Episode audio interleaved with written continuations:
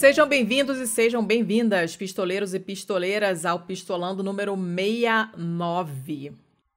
Bom, eu sou a Letícia Dacker. Seu Thiago Correia, estou te apresentando já. Por quê? Eu não posso Porque, falar sim. que eu sou o Thiago Correia?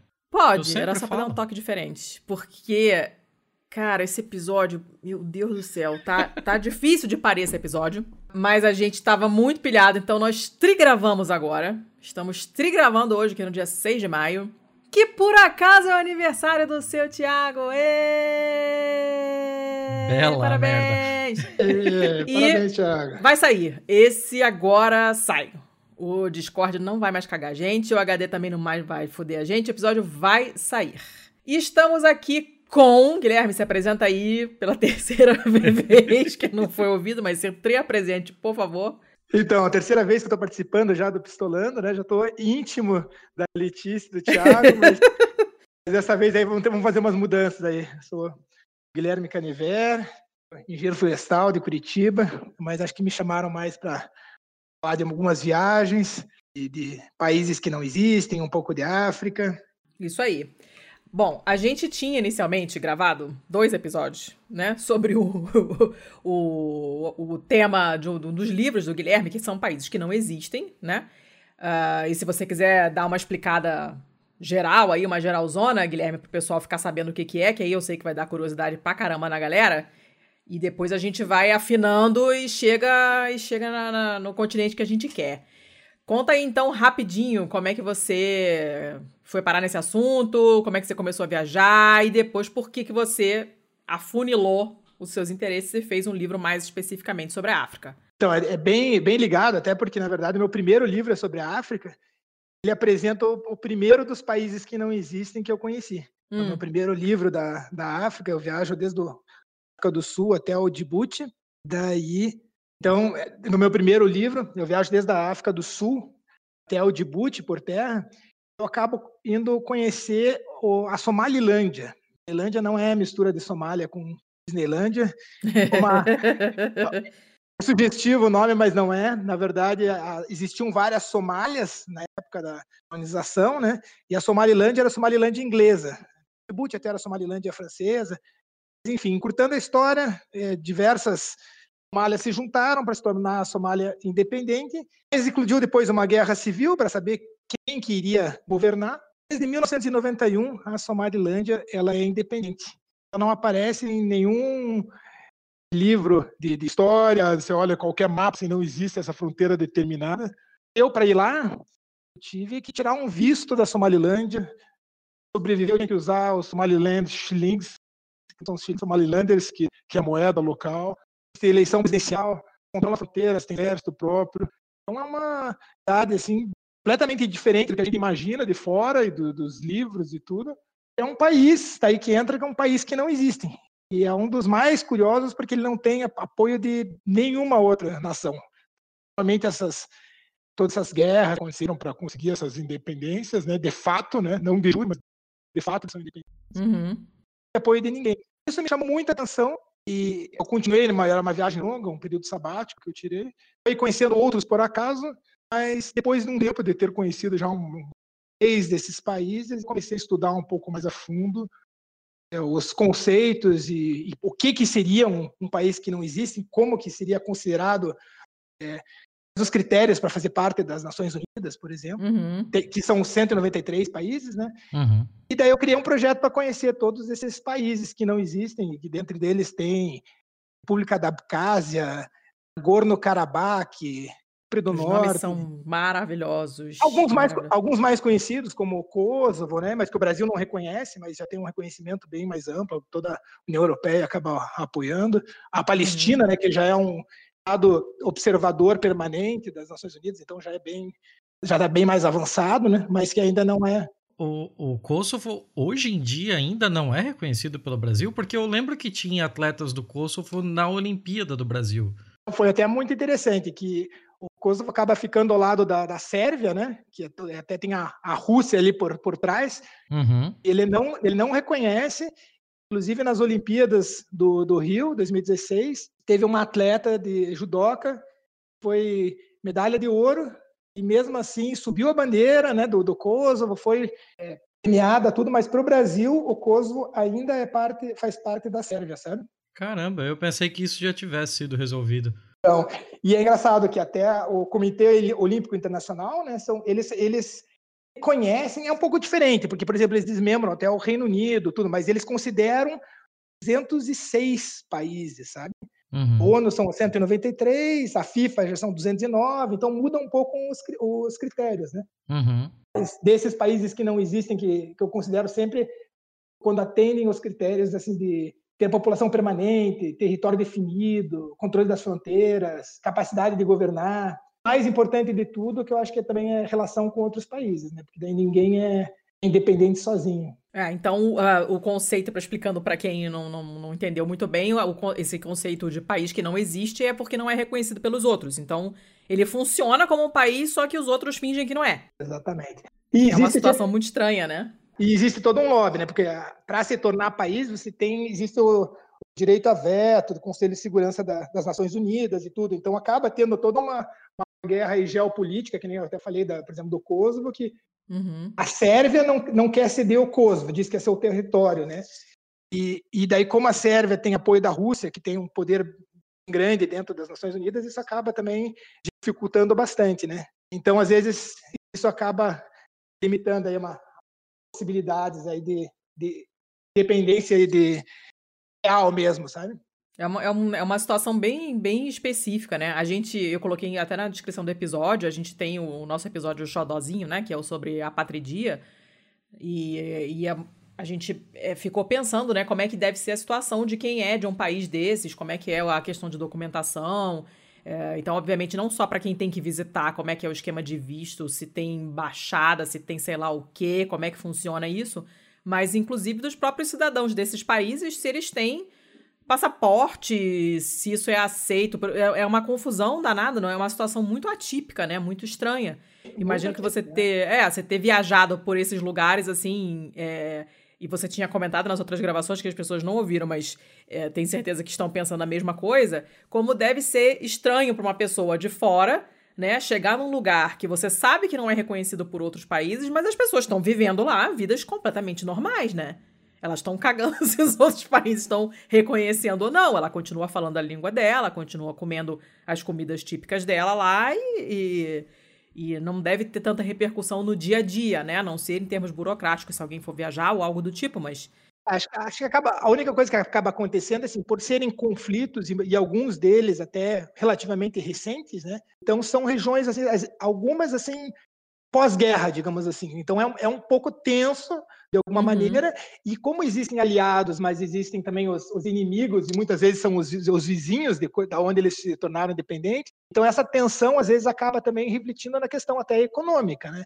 Uhum. Você tem uhum. alguma fronteira que fica com uma dificuldade de passar, ou de vir até mantimentos, ou de ter um comércio, isso prejudica muito até o desenvolvimento econômico do local, né? Então, muitas vezes, isso sim eles acabam sentindo, às vezes ter um, dificuldade econômica ligada à guerra de, de independência, né? Hum. Mas de uma maneira geral, assim, se você for conversar e ver o dia a dia, né? As pessoas querem no, no seu dia a dia são coisas bem, bem simples, né? A gente não, não fica pensando tão longe, não. É mais, é mais complicado pra, pra gente, né? Porque quando você ouve falar de uma coisa dessa, fica, caraca, como é que deve ser? Mas é, eu me lembro de uma, de uma. Eu não me lembro mais quem foi que falou isso, mas eu me lembro num jornal, assim que começaram os conflitos ali na Síria e tal, e mostravam as casas com marca de bala e tal, e alguma jornalista, era uma mulher, mas eu não me lembro quem, comentou assim: nossa, deve ser horrível morar num lugar assim, né?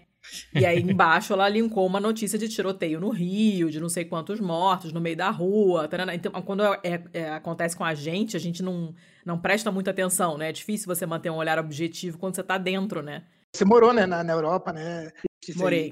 E a gente vê mesmo na Europa, acho que eu em diversos outros países, por exemplo, a questão de sacar dinheiro, né? Uhum caixa eletrônico aqui no Brasil tem horário para funcionar, tudo, né?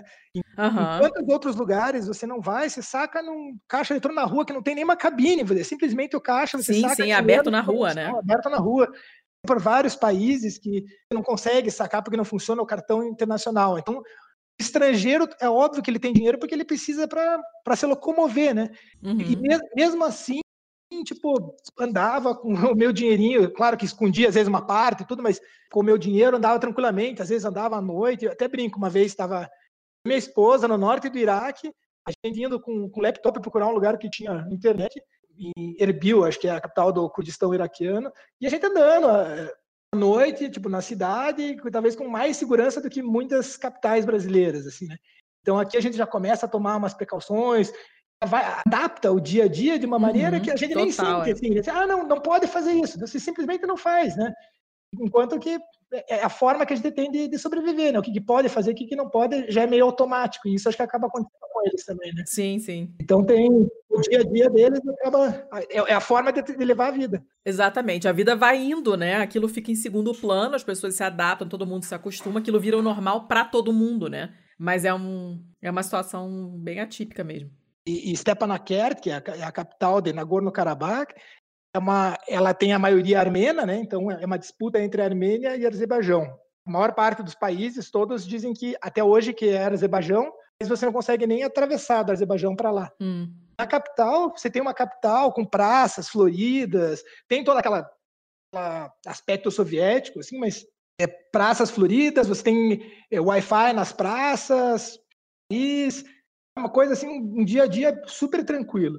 É claro que existem a poucos quilômetros dali tem uma região de conflito e tem outras coisas, mas que as pessoas simplesmente não vão, né? Então você uhum, tem Agdan, que uhum. é uma cidade fantasma ali perto, é um lugar que volta e meia eles ainda tocam os tiros e tal, mas as pessoas não vão nessa região. Então, é como em uma cidade, você sabe, de repente, uma região mais perigosa, menos perigosa, você simplesmente evita onde é mais perigoso. E você estando na, na, na zona tranquila, digamos assim, você pode ter uma vida muitas vezes assim normal, né? Uhum. Mas isso é possível quando você vai para um lugar que é tão pequeno, tipo Nagorno-Karabakh ou a própria Becásia, que eles são muito pequenos territorialmente, né? Você consegue ficar uma distância segura de, de conflitos, não? Sim, você, quando você vem da Armênia para chegar em Stepanakert, acho que é, é, tranquilo. Tem algumas questões que você olha, tipo assim, então são, tem muitas montanhas por ali, então tem os cabos de aço, que é meio que para os aviões não voarem baixo. Você Caramba. sente assim, não, é um pouco tenso, né?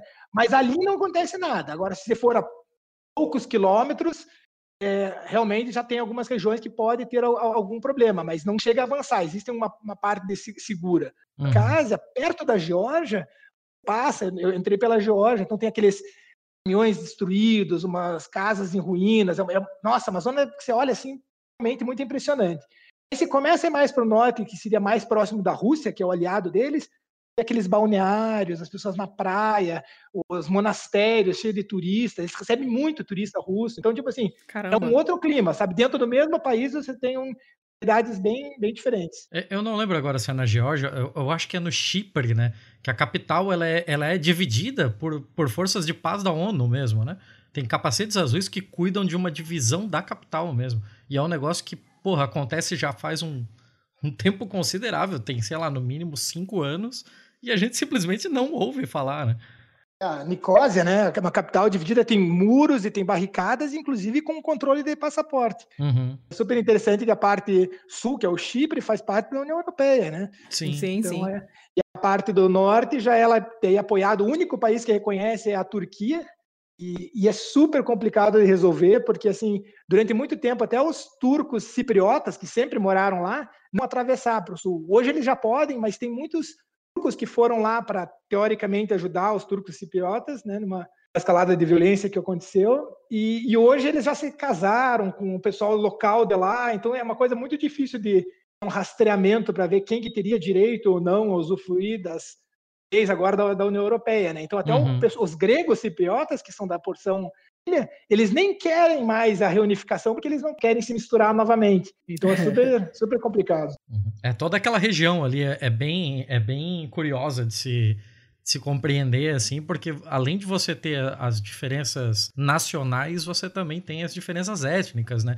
Tem ah, na questão da Bósnia, né, que você tem os, os bósnios, os sérvios, você tem os bosniaques, então é, todos eles passam a ser etnias de um mesmo país, mas que não se dão muito bem entre si. A, a, a treta é, entre, entre turcos e gregos é milenar, né? Pra gente falar menos. E teve, né, uma... na época, até com o Império Otomano e com a Turquia, e teve uma troca de, de populações muito grande, né? Que foram né, gregos para um lado e turcos para o outro, e uhum. às vezes de pessoas que moravam assim, a, o histórico familiar era de séculos e séculos, então eles não tinham ligação com a terra, mas eles tinham que sair por causa da sua etnia, né? É uma coisa muito maluca isso, porque, sei lá, na época do subcontinente, subcontinente indiano, quando a Índia ficou uhum. independente, eles dividiram entre Índia e Paquistão. Daí ele, ah, não, vamos, né, alguém teve a brilhante ideia, ele fazia, não, vamos dividir entre um país hindu e o outro muçulmano. Foi uma coisa absurda, porque na verdade os muçulmanos que moravam na Índia e os hindus que moravam no Paquistão, eles moravam há centenas, talvez milhares, milhares não, né, mas muito, muito tempo, né, séculos e séculos, eles não tinham ligação nenhuma com o outro lado da fronteira, né? Então é uma coisa assim bem decisão política assim bem irresponsável, né? Que acaba acontecendo muitas vezes e depois cria-se um, um, conflito que é muito difícil de encerrar, né? É, tá aí meus parabéns para o Império Inglês, né? Que o que mais fez na, ah, na região da África foi determinar limite de fronteira na régua, e aí de repente você tem etnias, você tem tribos, você tem é, aglomerações é, que, que existe uma identificação entre, entre elas, seja familiar, seja de costume, seja de algum tipo assim, e que de repente se viram de lados diferentes de fronteira. E puta que pariu. Isso era receita para dar cagada, né? E não é à toa que a gente tem tanto problema. É, na África, então, você olha o, o, mapa da África, ele tem aquelas linhas retas, né? Você Sim. vê que foi dividido, ele não usa nenhum, nenhum rio, assim, para dizer assim que, que é uma divisa, né? É umas linhas realmente traçadas, e foram traçadas, né? Se você for ver a Conferência de Berlim, né, 1885, se não me engano, as grandes potências europeias, eles realmente sentaram para para dividir o continente africano nas áreas de, de influência, né? Uhum. Claro que a divisão ela era mais pela costa e daí quem alcançasse mais o interior teria mais direito, né? E tudo é, começa até com o, o, rei Leopoldo, né, da, da Bélgica. Nossa, uhum. desgraçado. É, que verme de homem. Ele pega, né, uma grande porção até. Foi interessante que o, o Livingston, que era um, era um missionário, que ele estava fazendo uma, uma expedição que era missionária, ele até tinha queria levar o livre mercado, outras coisas para lá, então era até um pouco mais, mais tranquilo, ele era, ele era contra o tráfico de, escravos e tudo. E perde, ele faz uma expedição de uns 15 anos, pelo, mais pela porção leste da África. Ele se perde lá, e o Stanley, que acho que é do país de Gales, vai atrás dele. E é um cara que tinha lutado na Guerra Civil Americana, então ele, ele, ele vai para lá, mas ele já vai com um olhar muito de, de explorador, assim. Enquanto o, Livingston já tem uma interação muito melhor com os locais, ele já, já olha assim.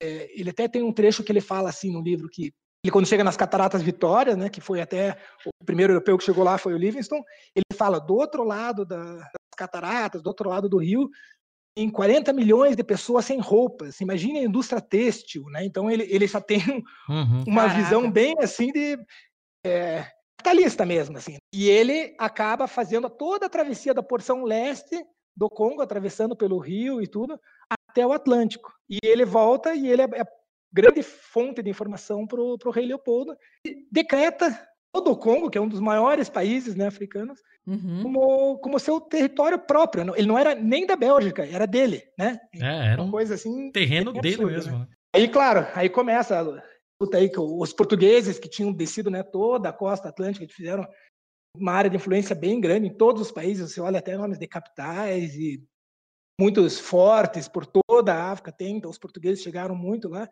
E os franceses pegaram uma boa porção né, da parte oeste, esses alemães. Então teve toda essa, essa divisão e que ao contrário do, dos outros continentes durou até a década de 60, né? É muito recente, até década de 60. Muito, é, é ontem, é, é muito mesmo. Né?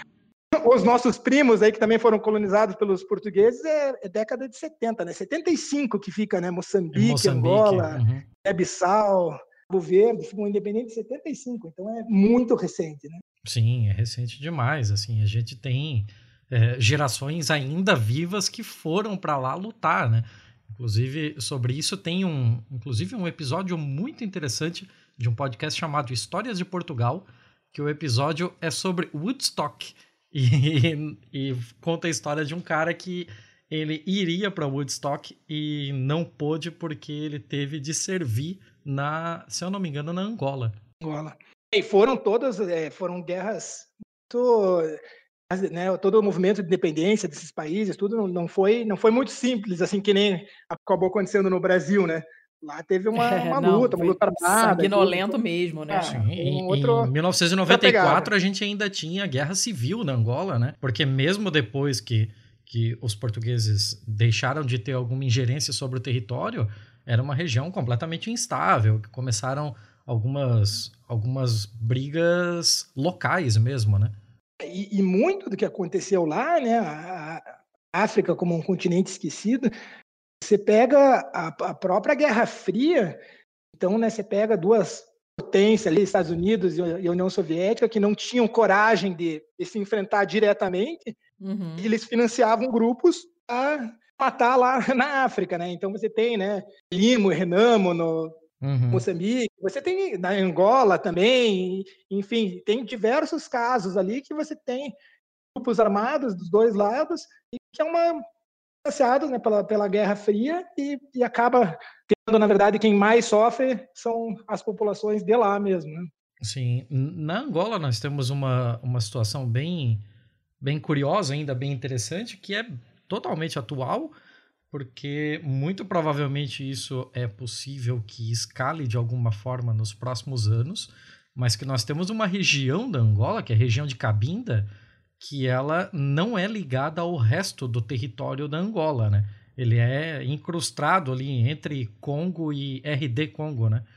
E existem, justamente por conta dessa, desse distanciamento, eles têm alguns problemas de falta de falta de atenção do governo de Luanda para com Cabinda. Então Cabinda tem alguns movimentos de resistência independentistas, que é possível que em algum momento aí a gente veja uma, uma escalada de, de tensão aí nesse, nessa região.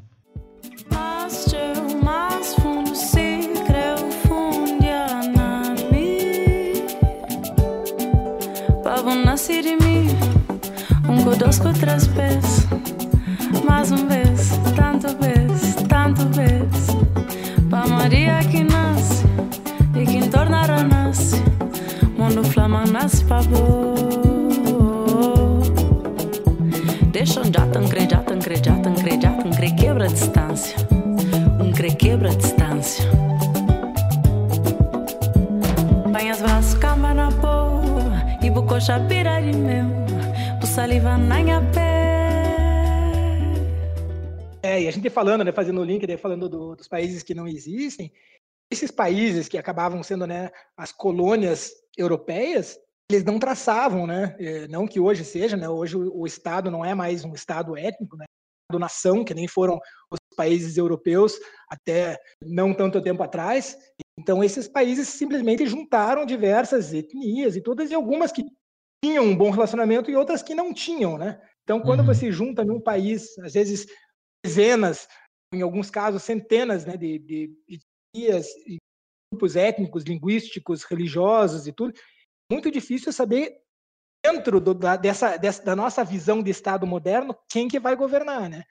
Então você tem casos de, por exemplo, eu não fui, mas na Nigéria você tem 500 línguas faladas no país com mais não, de 300 é um país enorme, né? né? É um país muito grande. É muita coisa, então é, é muito difícil, né, de você conseguir um sistema político como nós vemos que funcione. Então o que acaba acontecendo entrando um pouco até nesse meu no, no, meu último livro, que se chama Destinos Invisíveis, né? Uma nova aventura pela África, porque é a minha grande viagem para lá. É, o que acaba acontecendo é que muitas vezes você indo para o interior, você tem os chefes locais, eles chamam muitas vezes de reis, né?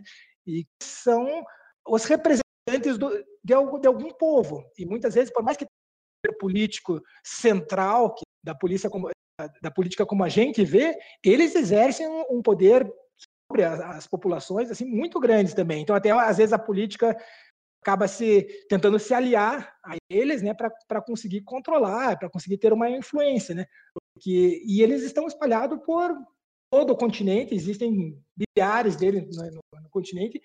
É, é, muito muito interessante de ir, de visitar e eles têm todas as cerimônias é, diferentes. Muitas vezes tem seu palácio, digamos assim, algumas vezes é, é alguma coisa maior, às vezes é rel relativamente simples, né? Por isso que chama às vezes só de um chefe, né? Uhum. Nomenclaturas um pouco, às vezes, também de, de, de quem vem de fora, né? É, são, é, é, tudo muito eurocêntrico, né? Como... Exatamente, é como denominação. O que, qual, de, qual desses países que você visitou e que você encontrou rituais e personagens desse tipo, assim, o que que ficou mais na sua memória? O que que chamou mais sua atenção? Ah, de, desses, desses reis foram, foram alguns, assim, eu, até, inclusive eu fui em é no, no norte de, de Gana, já perto de Burkina Faso, ele tem o, o, o, palácio dele, já com uma arquitetura típica. Tentei falar com ele, mas não, não tinha uma audiência marcada que, e não estava é, livre para os próximos dias, mas falei com o filho dele, enfim. Existem algumas situações aí bem, bem curiosas. No, no próprio no Níger, e tem HDs já bem deserto adentro, hum. e eles até hoje têm o sultão de HDs, então também tem um palácio e tudo. Caramba! É muito, é muito, é muito interessante, porque o, o Níger, essa cidade, ela já é bem Saara dentro, né? Ah. Tem um povo que se chama, são os, os tuaregs, né? Uhum. Eles usam aquela vestimenta, às vezes um turbante, uma, uma, vestimenta azul, né? Às vezes uns turbantes negros. Eles, aí entra também uma questão que a gente fala muito, né, de Estado, Estado moderno, que eles são nômades, né? Então, como que você vai falar para eles assim, não, que ele nasceu no Níger então que agora ele pertence a esse país, ou ele nasceu no sul da Argélia, ele é, é da Argélia. Para eles não existe isso, né? Eles uhum. simplesmente de todo indo, né? histórico, né? Eles são nômades, eles atravessam o Saara fazendo caravanas, né? E comércio, e é isso que é assim que funciona, né? E é assim que é a história deles. De repente você coloca uma fronteira que é uma linha, como que você vai explicar para ele que aqui você não pode atravessar? Né? É muito interessante que era uma é uma região ali que bem volátil essa fui até o mais ao norte que eu podia, né? Então até teve diversos checkpoints e estavam até pegando meu passaporte, assim, deixaram eu ir até HDs, mas eles pediram ali, pediram não, né? Meio que determinaram, mas deixaram bem claro que eu não poderia sair dos limites da cidade. Um pouquinho mais ao norte seria complicado, né? E eu não fui, é uma pena que é um pouco mais para o norte eles têm uma, uma cadeia de montanhas que é no meio do Saara, uma, uma cadeia de montanhas que é do tamanho de uma Suíça, assim, essas montanhas Air. Lá, uhum. ao redor dessa, dessas montanhas, ficam esses tuaregs em tendas, é, realmente, assim, bem estilo de vida bem diferente do que a gente está acostumado, que acho que é muito o que eu gosto, né, de, de, procurar, eu gosto de ver o diferente, assim, né. Muitas pessoas saem de casa, querem viajar, pensam, ah, não, eu quero transportar a minha casa para um outro lugar para descansar, né? Eu acho que eu vou para o lugar assim o mais diferente possível, né? e, e, nesse em HDs tem um, um mercado é um mercado onde vem essas pessoas, às vezes uma vez por semana, e fazer as trocas, eles vêm, vêm com, com os camelos, né? Dromedários, na verdade. Que maneiro.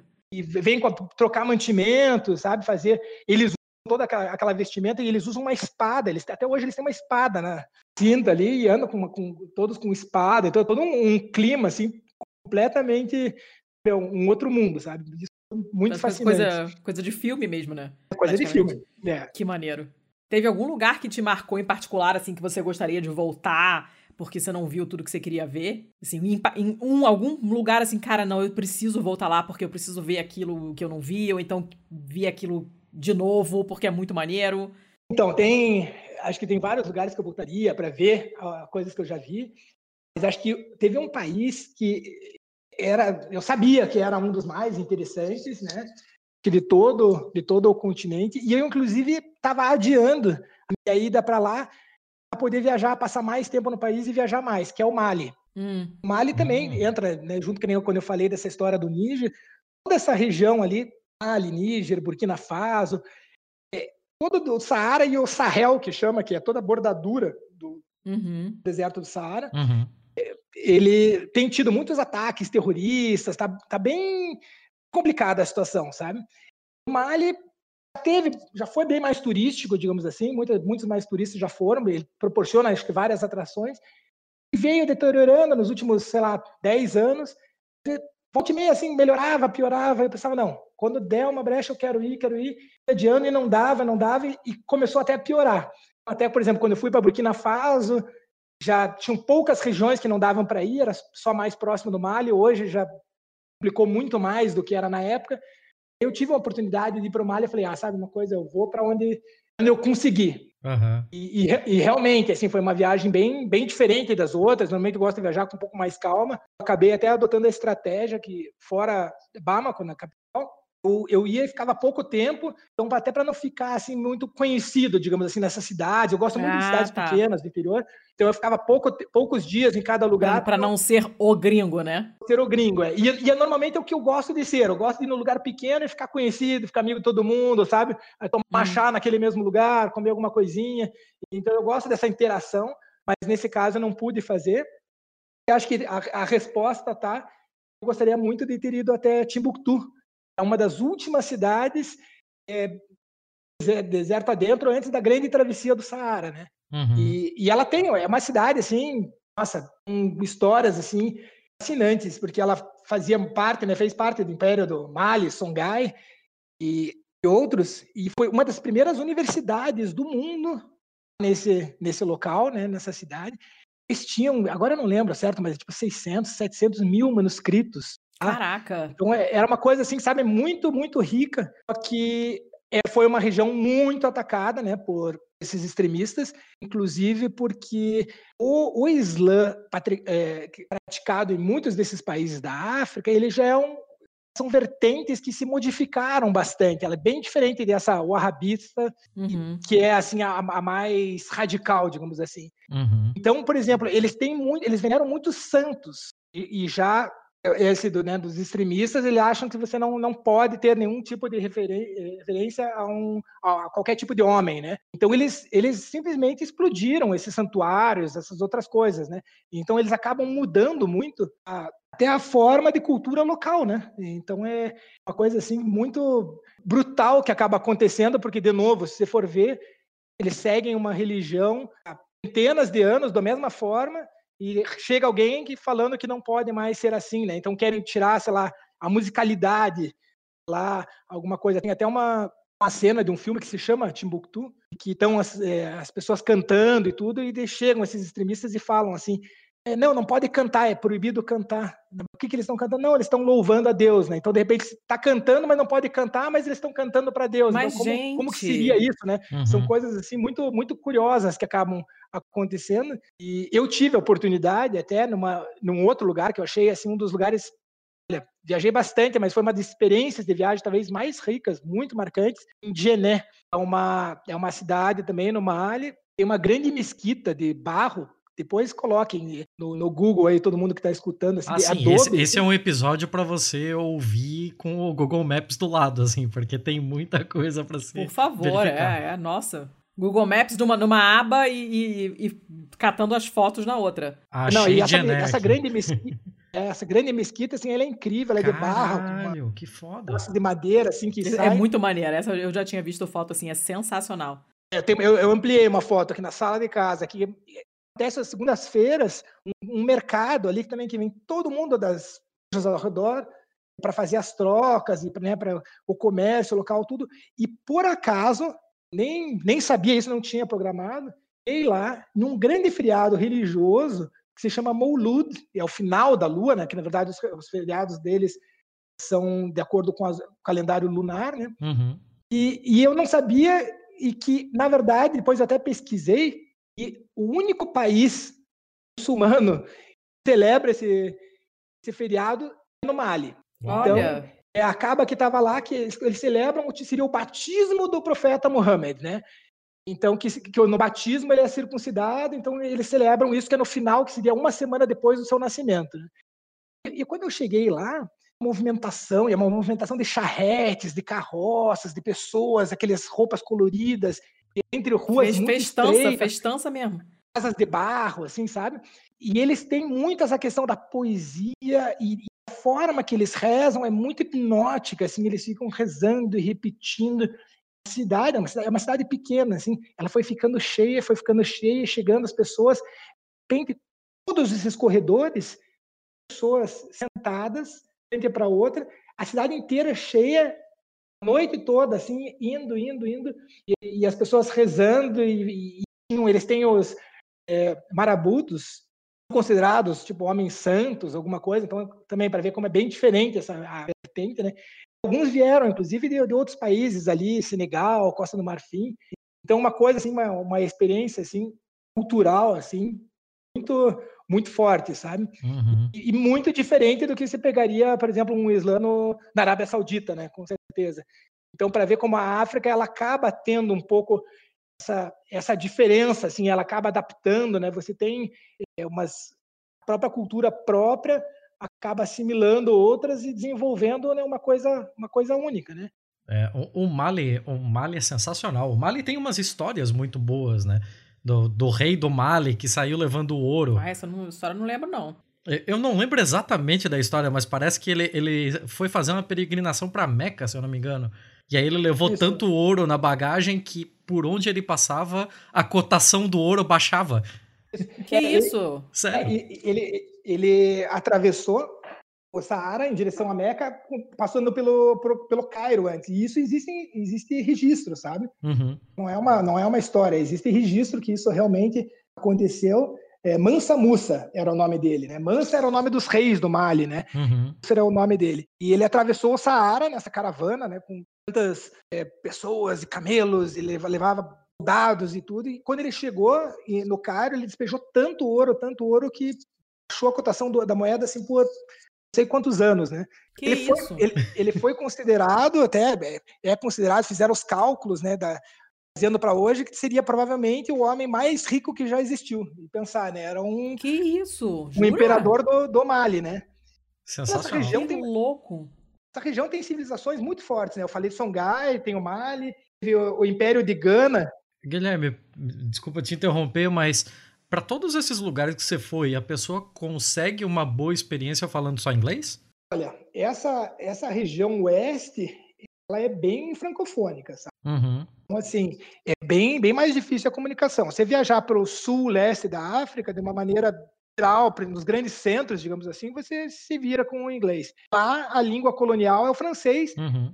que também, ela é, ela é falada grandes cidades ou, no interior, assim, por menos pessoas, né? Que, que nem eu estava falando, existem às vezes dezenas de línguas dentro desses países. Então, quanto mais longe dos grandes centros você vai, menos vai, vai falando, né? Uhum. Então, acabam tendo algumas dificuldades. Alguns, alguns países passava mais tempo dentro de algum desses grupos, tudo.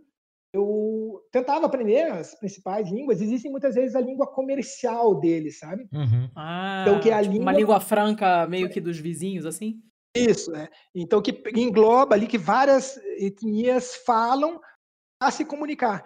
Então, aí você aprende os números, aprende a falar, a cumprimentar, né? Sempre tem eles, todos esses, esses países têm um ritual muito longo, de, na hora que você se cumprimenta, que você fala várias palavras.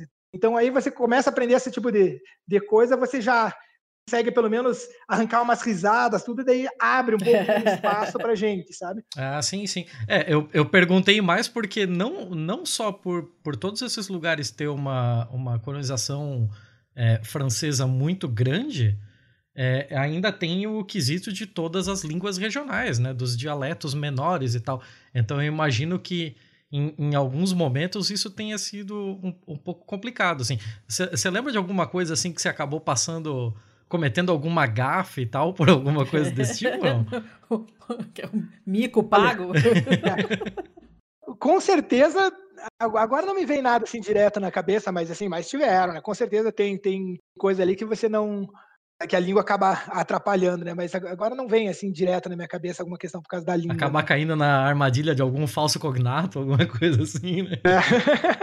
ah, isso aí, quem nunca passou por isso não, não viajou, né? Você faz parte do, do, do processo, né? Eu tô lembrando aqui essa, essa coisa das línguas, eu tô lembrando de um, um funcionário do meu marido lá na Itália, que é marroquino, e ele vem de uma, uma cidade pequena do interior, então ele não fala francês. Os franceses nem chegaram lá, não fizeram escola nem nada, e ele não fala francês. Então, para ele foi muito difícil aprender italiano. E ele tá na Itália tem mais de 10 anos e o italiano dele, assim, é cinco frases, sabe? É muito, muito ruim até hoje. Enquanto que um primo dele, que era de Casablanca, tirou de letra, porque ele foi alfabetizado em francês também. Então fica muito mais fácil, né?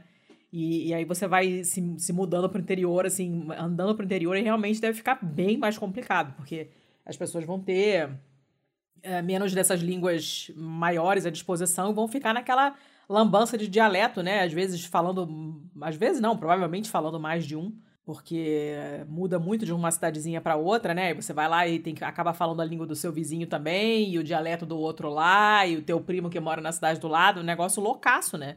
Inclusive por causa dessa arbitrariedade da, da divisão dos países, né?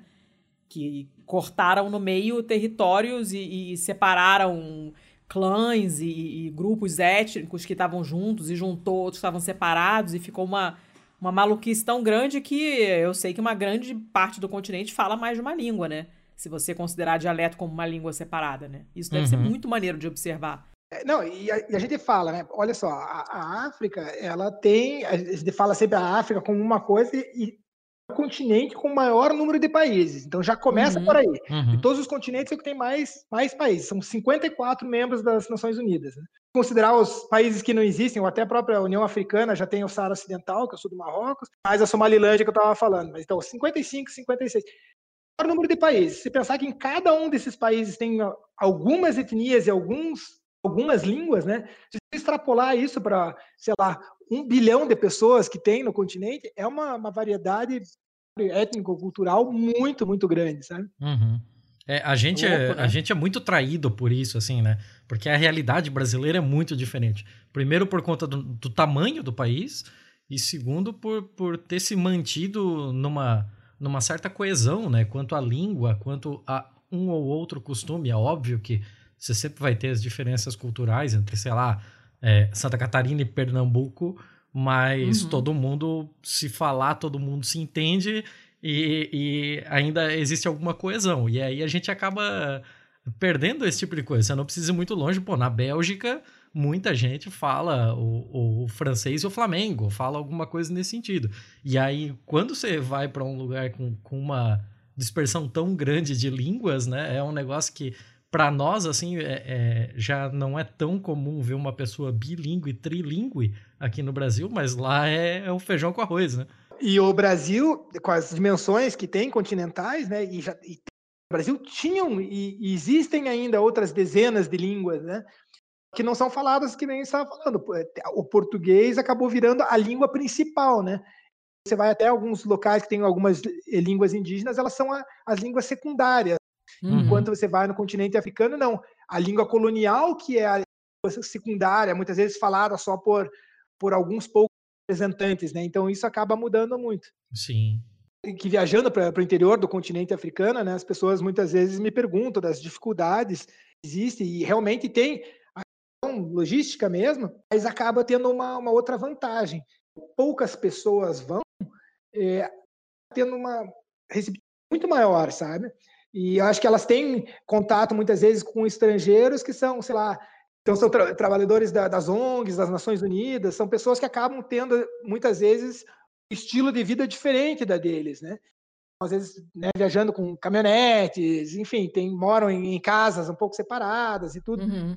À medida que você viaja de transporte público, passando ali pela mesmo dia a dia deles, isso acho que quebra uma grande barreira. Então, você acaba sendo, maneira aceito, muito mais uhum. facilmente, sabe? Uhum. Então, acho que isso, isso facilitou bastante as, as, minhas viagens por causa desse, desse estilo. Eu, nossa, da, da população local, assim, eu não tenho o que falar, assim, sempre fui muito bem recebido, sabe? E é, é aquela história, assim, do, do tamo junto mesmo, sabe? Você chega, a partir do momento que você pega um ônibus, você está junto, está numa jornada longa, pessoal vai, vai dividir comida, vai de repente chegar, te convidar para ir na casa dele, quer apresentar quem está recebendo ele na, na chegada, no, no, ponto final. é uma coisa muito. É, tem, acho que tem uma pegada até do que a gente. Brasil tem muito disso, né? Principalmente mais pro Nordeste, assim. Sim, que a Bahia é muito assim, por é, exemplo. É, acho que veio muito de, de, lá também, né? Talvez essa, essa é cultura. Bem provável, é. é. Então Essa é... coisa da, da hospitalidade é, é levada muito a sério, né? Muito a sério, muito a sério. Eles se sentem assim, nossa, se você não até não aceitar, eles se sentem quase ofendidos, né?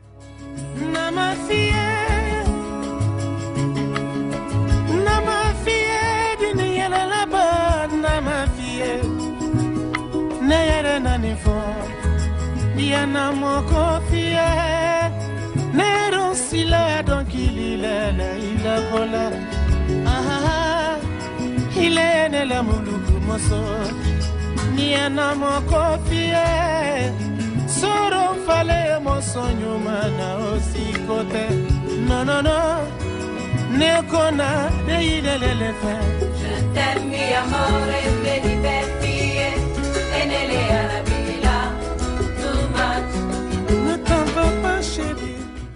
Uma, uma situação, eu estava na capital de, da Mauritânia, né, no Nouakchott, fui para Nouadhibou, já quase no Saara Ocidental, ali, quase perto do, do sul do Marrocos também.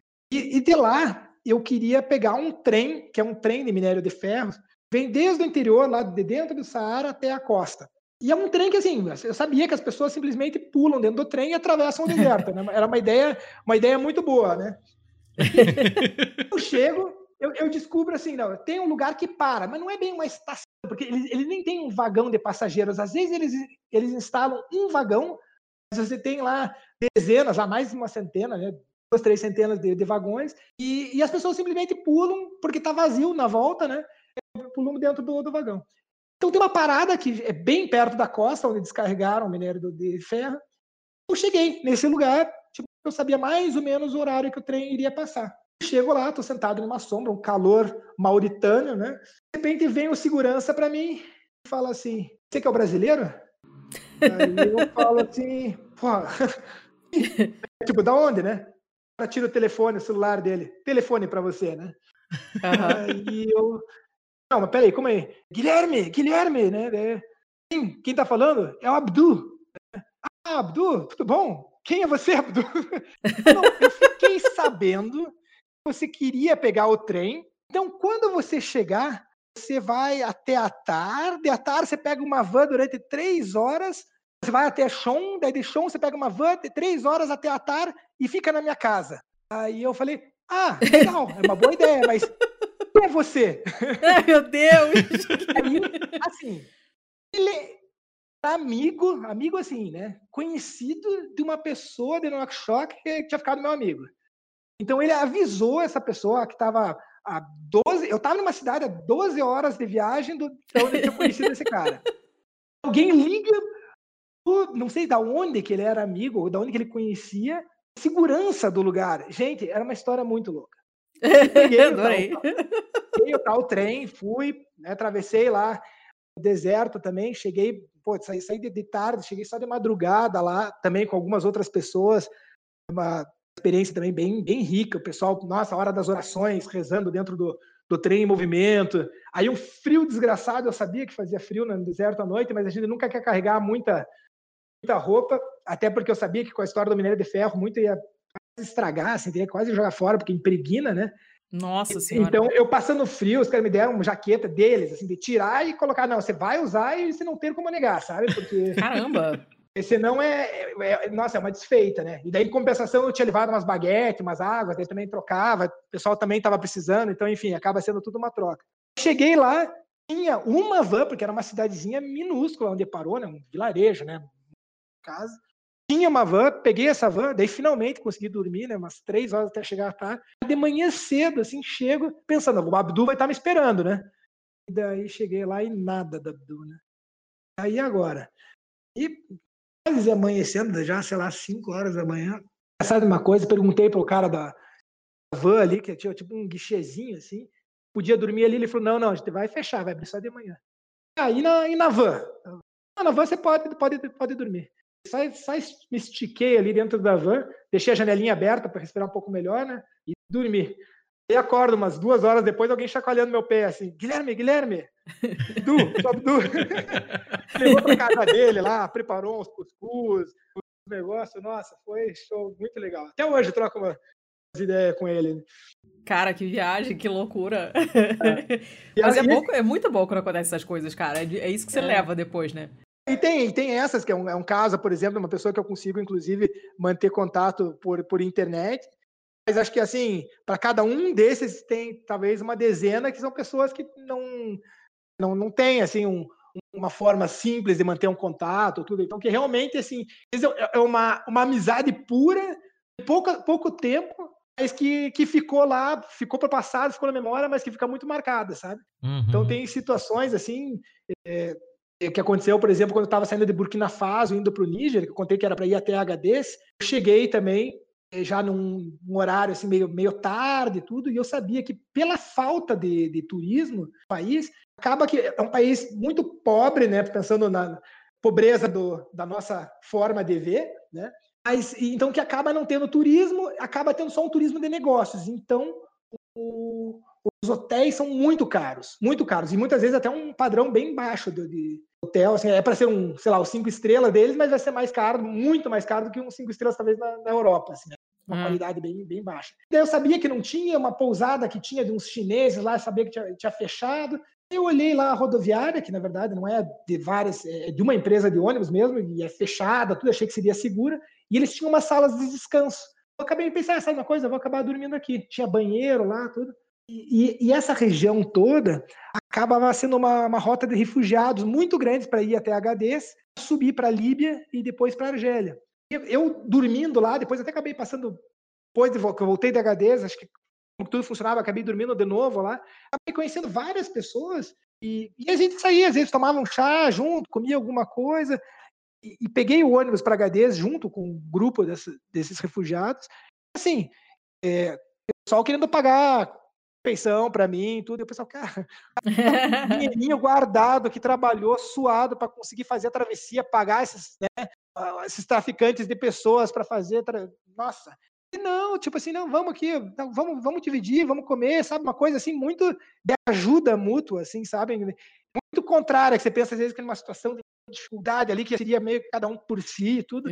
Iam te explorar, né, de alguma forma. Nossa, pelo contrário, todo mundo, sabe? Junto e ajudando, e acho que, de certa forma, ver, assim, não, que, que eu também estou sozinho, que eu também estou, né, de repente, tipo, eles têm muito essa, esse senso de comunidade, é muito bonito, sabe? Quem sobrevive sozinho, né? Em qualquer, mesmo que esteja no vilarejo, você tá no vilarejo, você vai construir tua casa, você não constrói tua casa sozinho. Então o teu vizinho vai lá e te ajuda. Se você tem um dinheirinho para dar, você dá um dinheirinho. Se você não tem, você ajuda ele a cavar o poço dele, né? Uhum. Então é um, sabe, é, é, muito bonito, assim, sabe? É claro que assim tem enaltecer as dificuldades, assim, é, é bonito a forma que eles Uhum, que eles superam as adversidades né? né? para lidar com isso, né? Claro que é uma situação super difícil, né? Mas acaba tendo uma forma muito bonita de, de se lidar e eu acho que isso é muito, muito inspirador, assim, sabe? É, que bacana isso. Eu tava ouvindo. Uh, qual, foi o Medicina em Debate, falando sobre o enfrentamento do, ao coronavírus no Nordeste, né? Foi um, um dos últimos episódios que eles fizeram. Quando esse episódio sair, já vai ter tido um tempinho, mas quem não assina o Medicina em Debate não sabe que está perdendo. E volta lá e procurem esse episódio do boletim do coronavírus sobre o Nordeste. E eles tocam nessa tecla da vida em comunidade, né? E como isso afeta é, a resolução de problemas como um todo, né? Então você tem uma, um, um problema que tá lá desde há muito tempo, né? Não tem uma solução a curto prazo em vista, ninguém tá querendo resolver aquele problema. Você não tem um governo que queira resolver o problema. Cara, você tem que se virar, e, né? e, e essa característica de ter uma vida comunitária muito forte acaba ajudando. As pessoas, elas realmente elas seguram a onda umas das outras. As pessoas têm o hábito de, de, de ligar pro vizinho, pro amigo, para ver se está tudo bem, levar uma comida, se oferecer para fazer uma, alguma outra coisa. Tem um espírito de, de coletividade muito diferente. E isso tem um resultado, uma consequência é, visível no, no, dia a dia das pessoas e na resolução de problemas, né? E fa, realmente acredito que isso faz uma diferença brutal.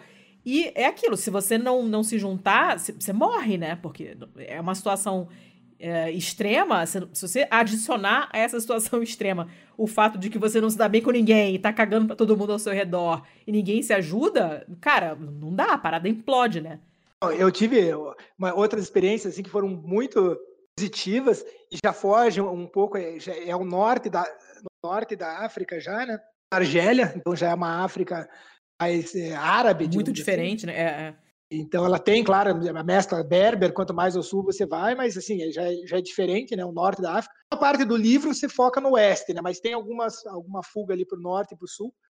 Na Argélia, eu não fiquei em nenhum hotel. Eu não consegui ficar em um hotel. Olha. Então é, é interessante que eu cheguei em, em Algiers, né, na capital, e lá fiz através do Couchsurfing, acabei ficando num, com uma família, e assim, tinha alguns contatos que eu já tinha feito em algumas cidades, mas eu volto, eu, eu viajo assim, de uma maneira meio livre. Eu sei quais cidades eu vou, mas eu não sei exatamente a data. até para eu ter uma flexibilidade. Uhum. Uhum. Acabava acontecendo que muitas vezes eu tinha alguém para ficar em uma cidade, mas resolvia parar em alguma outra- outra no caminho, tudo. Eu falava, não, acho que eu vou para essa cidade, ou quando eles davam uma dica, assim, não, vai ter tem um primo meu que mora, lá- mora lá, você pode ficar na casa dele. Eu falei, não, mas espera aí, você não, não vai falar com ele? não, não, ele vai receber. E chegava quase assim, umas histórias que era tipo quase assim o, o sobrinho do vizinho do, meu amigo, sabe? Eram umas coisas assim que você não, não entendia muito bem quem que era, a- como que era a ligação, sabe? Fui pulando então de casa em casa e é muito legal, assim que desde eu fiquei desde casa de, de médico, ele era médico e a mulher dele trabalhava na embaixada da França, até um outro que ele, pô, era uma ambulante, vendia espetinho, Caramba. Pirata. Então, assim, é muito legal. Você acaba flutuando dentro da, da sociedade de maneira muito diferente. Às vezes a pessoa fala, ah, não, você vive num lugar, você acaba conhecendo. Quando você vive, eu já morei em outros países, mas quando você, quando você mora, você cria a tua bolha e a tua interação, Sim. né? Uhum. Eu acho que você, quando você viaja com buscando assim, você realmente conhecer e penetrar na, na- na cultura local, você consegue flutuar isso. Então você não tem muito assim, você consegue escutar uma visão política, outra, uma questão religiosa, outra, então assim cultural, muda muito assim, sabe? Eu acho que você com uma mesma viagem você consegue conhecer vários desses desse país, né? Você estava falando dessa diversidade e tudo. Então é muito. Eu, enquanto estava na, na, na Argélia, em Anaba, que é uma cidade já quase na, na Tunísia, até uma cidade onde, do, do- onde Santo Agostinho morreu, tem toda, Hum, sim. toda as ruínas lá, tem uma catedral para ele tudo. Então lá fiquei na casa de um, de um cineasta, escritor lá, que deu umas garrafas de vinho, batemos um papo, fizemos tudo isso. Enquanto isso, em Gardaia, no interior do interior do interior, no meio do Saara, tem um, um secto assim de, de muçulmanos que se chama eh, Ibadis, que nossa, as mulheres ficam só com um olho de fora. Eu fiquei na casa de uma pessoa que ele me colocava num quartinho quando a mãe dele ia passar, mesmo toda coberta, assim. Meu Deus. Caramba. era uma coisa completamente diferente. Então, assim, dentro do mesmo país você consegue tomar vinho até, até tarde da noite, um casal, e tem outro que você trocam de cômodo da casa porque tem uma, uma mulher junto, sabe? Então são assim realidades completamente diferentes que você consegue participar, sabe? Uhum. Então isso foi muito muito bom assim poder ir conhecer tudo isso e sempre com as pessoas cuidando de você. Foi lá, lá mesmo, eu, eu pegando um, um ônibus de uma cidade para outra, o meu anfitrião foi lá, me levou, então, ó, você vai, pega aqui, eu, eu sei me virar, viajo bastante sozinho. Sabe aquela coisa, muitas vezes, esse não, porque esse era, né, homem sozinho, mas casal, assim, davam até lanchinho para levar, sabe? Às vezes dava até, ganhava até presente, mas levava até. Leva aqui uma bananinha, um pãozinho. Exatamente, é. E daí encontrou com um amigo dele, né? E daí ah, tá indo pra, pra lá, que era pra Gardaia, até tô. Então, não, esse aqui é meu amigo do Brasil, você cuida dele? Ah, cuido, pode deixar. Pra quê, né? Sabe aquela Caramba. coisa? Qualquer parada que tinha e tava o cara junto, e esse não falava Babá, ganhou a babá. é uma babá. E daí fui. Da onde que você conhece ele? Ah, a gente foi preso junto. que coisa maravilhosa. Aí eu, eu nem- nem quis perguntar, né? O que, que o cara tinha feito. Eu perguntei do outro, ele falou assim: não, ele, quando tava lá, brigou com a polícia, não sei o quê, bateu, não sei. E daí contou. de- Daí esse dali não quis perguntar. O meu amigo eu fiquei sabendo, mas ele não quis perguntar o que, tinha acontecido. Mas enfim, essa é uma história aí que a gente depois dá risada, né? Ai, que coisa maravilhosa. Me diz uma coisa, da, da a diferença, você, você viajou mais, que- né, essa, essa parte da África que você falou que menciona mais no livro e tal, mas você passeou pelo continente inteiro. Porque tem uma diferença brutal entre a, a África é, árabe, né, mesmo, e a subsaariana, né? São partes completamente diferentes. Assim, você é, teve uma... se especializou mais em uma parte do continente do que em outra, é, teve alguma parte que você não foi, quer voltar... Então, no meu primeiro livro, então a Muscat, uma aventura pela África, eu saio da, da, da cidade do Cabo e vou até o Djibouti, tá? por toda a porção leste. Uhum. Então, vou 15 países do sul-leste da África. Eu não fui nessa viagem por algumas questões. Não fui para Lesoto, Suazilândia e Zimbábue. Então, nesse meu livro novo, que era mais oeste da África, eu incluí esses três países que não estavam no meu primeiro livro e, e incluí os relatos dessa, dessa viagem que eu fiz depois, né? Então, é, tanto a porção sul-leste, que é desse primeiro livro, é bem diferente, até falei da colonização inglesa, né? Uhum. Até uma parte alemã ali, é bem diferente desses outros países de colonização mais francesa, mas mesmo se pegar, sei lá, uma Guiné-Bissau, que é né, colonização portuguesa, é diferente de Moçambique, que é português também, sabe? Uhum. É, um, é um lado do continente, é outro, né? Seria quase Atlântico e Pacífico, não adianta, né? Acaba sendo diferente, as populações são diferentes, né? A própria relevo e tudo acaba às vezes influenciando. Então é, é bem diferente. E no norte, que eu fui para Argélia e, e, Tunísia também, né? é, é, é, essa África árabe muda muito da, da, da África negra ali, né? Uhum.